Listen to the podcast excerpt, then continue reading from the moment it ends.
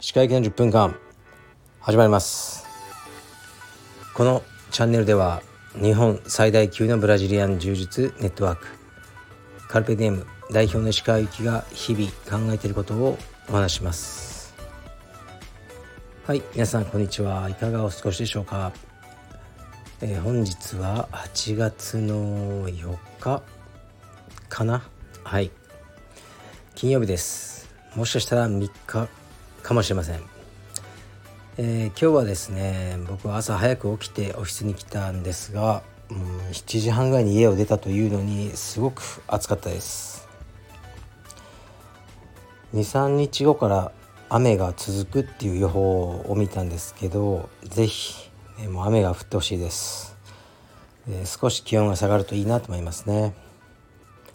昨日は非常に忙しかったです。朝は10時から息子のレスリングの友達が青山道場にやってきました。そしてある、えー、ね、有名なレスリングの先生ていうかまあ現役の選手ですねに来ていただいて1時間半のレッスンを受けさせていただきました。うちの息子とそのお友達ですね。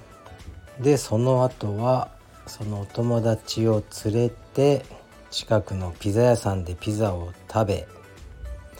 それからお友達を連れて僕のオフィスに行きでそれからまたそのお友達と2人で、えー、ね、いつも通わせてもらっているレスリングクラブに行きました。でそこでは、えー、まずはレスリングクラスの、ね、始まる前の時間に行ったんですけどちらもねいつもお世話になっている体操の先生ですね。寺先生が特別に来てくださって、えー、うちの息子とかあとそのクラブのね先生の息子さんですね。非常に強い愛専君っていうんですけどなどに、えー、体操のレッスンをしてくれました。これは僕のインスタのストーリーにね、あのー、載ってると思いますけど体操のレベルはすごく高いんです。もううちのねレスリングクラブはみんながバク転できる。っていう感じなんですが、えー、うん、もうちょっとね基礎的なことからあとまたねもっと難しい技までいろいろと教えていただきました。ありがとうございました。また是非ね定期的に来ていただけたら良いなと思いますね。そしてその後通常のレスリングレッスンっていう感じでもうレッスンが始まった瞬間にもう泣いてましたねうちの息子は。疲れで。予想をしてたんですけど、まあ、それでもねあの励ましつつ2時間半そこから練習してました。さすがに疲れたようでぐったりしてましたね終わった後は。何時に寝ても朝はね7時ぐらいに起きるやつなんですけど今日は7時半の時点でまだ起きてきてなかったので疲れてたんだろうなと思いますね。で僕は今日はこれからミーティングなんです。うんで最近はねミーティングが割とあるんですけど僕はもうあの名刺を持ってないんですね。名刺をなくしてというか、まあ、電話番号が変わったタイミングで会社の、ね、前のものが使えなくなりじゃあ新しいのを作るかって時にまあ1ヶ月に23枚しか使わないからもういいやと思って面倒くさいやと思って名刺をなくしました。その瞬間ねあのちょっとねなんかしっかりした企業の人とのミーティングなどが続いてますね。でもうもちろん向こうはね名刺を出してこられるんですけど名刺入れから。僕がもうちょっとね自分はもう名刺持ってないんでって毎回言ってますね。え？って言われますけどうんまあそれでね仕事が、まあ、成立しないんだったらそれでいいやと思ってます。名刺を持たずに今日も T シャツでね打ち合わせに行ってこようと思います。打ち合わせねまあこれいろいろやるんですけどねまあね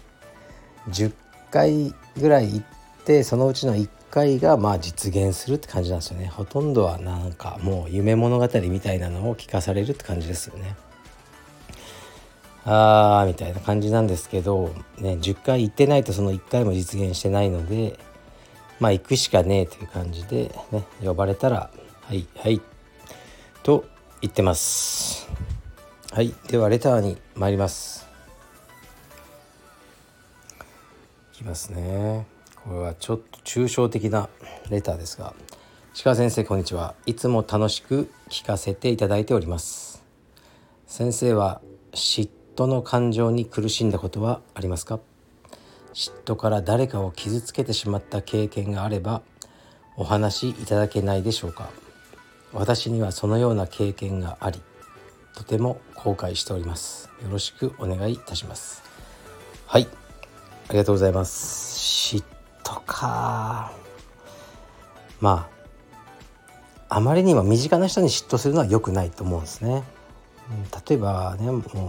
雲の上の存在に嫉妬するのはいいんじゃないですかね。嫉妬っていうか憧れと嫉妬ってどう違うんだろう。例えば大谷翔平、ね、選手とかいますね。あんなイケメンで背が高くて若くて、ね、めちゃめちゃ稼いでてもちろん努力もたくさんしてるんだろうけどでまたいい人でね多分性格が分かんないけど憧れますね。最高だろうなと。もうどんな女の子でもいけちゃうんだろうなとかいろいろ思いますね。でもうん僕が彼を傷つけることはできないんで 存在が遠すぎていいと思うんですよね。ねどうせ結構遊んでんだろう裏ではとかこうねもうおじさんのひがみみたいのを普通に思ってますね。ふざけんじゃないよみたいなこっちはもう今日も朝から掃除だよみたいなことは思ってます。でも、まあ、嫉妬っていうようなねそんなにジメジメしたようなものじゃないですかね。いや僕の周りに僕が嫉妬しあの、ね、するような人がいるかというとあの断片的にはいるんですよ。あこの人いいなもう金持ってていいなとかでも他の部分だとまあ俺の仕事の方が楽だよなと思ったりいやこの人もかっこいいなみたいないいなみたいな思いつつもまあでもあんまり人間関係に恵まれてないのかなこの人とか。から全てをこの人になりたいみたいに思える人はやっぱりいなくてみんなそれぞれね憧れるところとそうでないところがあるのでうん誰かを傷つけるほど誰かに嫉妬するってことは僕はないですかね。傷つけた経験がありってこれどういうことだろう。嫉妬したことによってなんかその人に言ってしまったんですかね。心ないことを。うんまあでもそれをねこう自覚してて反省してるからもうねしなければいいんじゃないですかね。うん。まあ多くの人は多分嫉妬してそれが原因で人を傷つけたりしてでもそれを言いたくないじゃないですか。その私はねあの A さんに嫉妬してるとは。だから別の理由になってるってことは多いですよね。まあ嫉妬とはに少し違うけど、まあ、ルサンチマンというようなねこのあの言葉があってまあ一般的な民衆がですね、まあ、貴族階級とかそうに対してこう抱くあのなんていうかなその格差が原因の恨みみたいな言葉があるんですけどルサンチマンは良くないと思うんですよね。だからまあ国会議員とかいわゆる、ね、大きな企業とかなんとなくこう勝ち組というのされるような人が少しね事件とか起こすともうねめちゃくちゃ叩くじゃないですかこう、ね、やっぱこいつらはろくだ、ね、ろくなやつじゃないみたいな、まあ、そういうのはルサンチマンだと思いますね。うんそういう感情を持つのは僕は良くないと思ってるのでまあ一見ねキラキラしててお金持ってるの人でもいろいろあると思うんですよね裏では。悩み言えない悩みがあったり、ね、家族の問題があったりすると思うのであまり嫉妬の感情というのはね持たない、まあ、嫉妬というのはね基本的にはダサいもんだってやっぱ思っているのが良いと思います。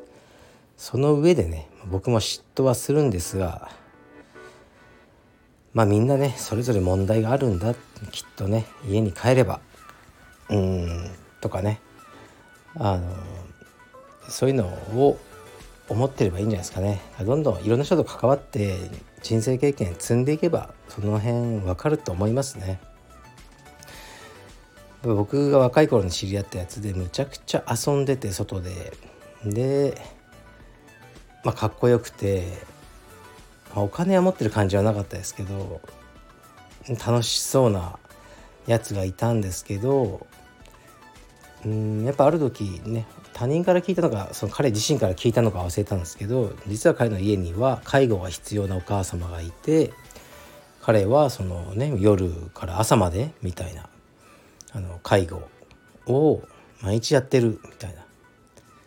でまたね元気になって昼遊びに行くみたいなことを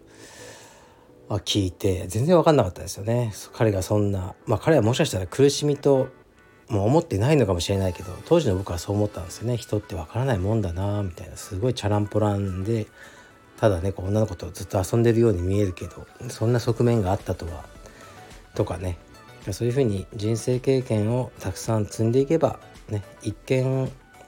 あ羨ましいなと思えるような人にも、うん、人を傷つけるような嫉妬の気持ちは持たなくなると思います。だからいろんな人と関わっていきましょう。ちょっと真面目な感じですが。はいじゃあ僕は顔を洗って歯磨きをして、ね、ちょっと髪に整髪料をつけ打ち合わせに行ってきます。名刺は持ってません。失礼します。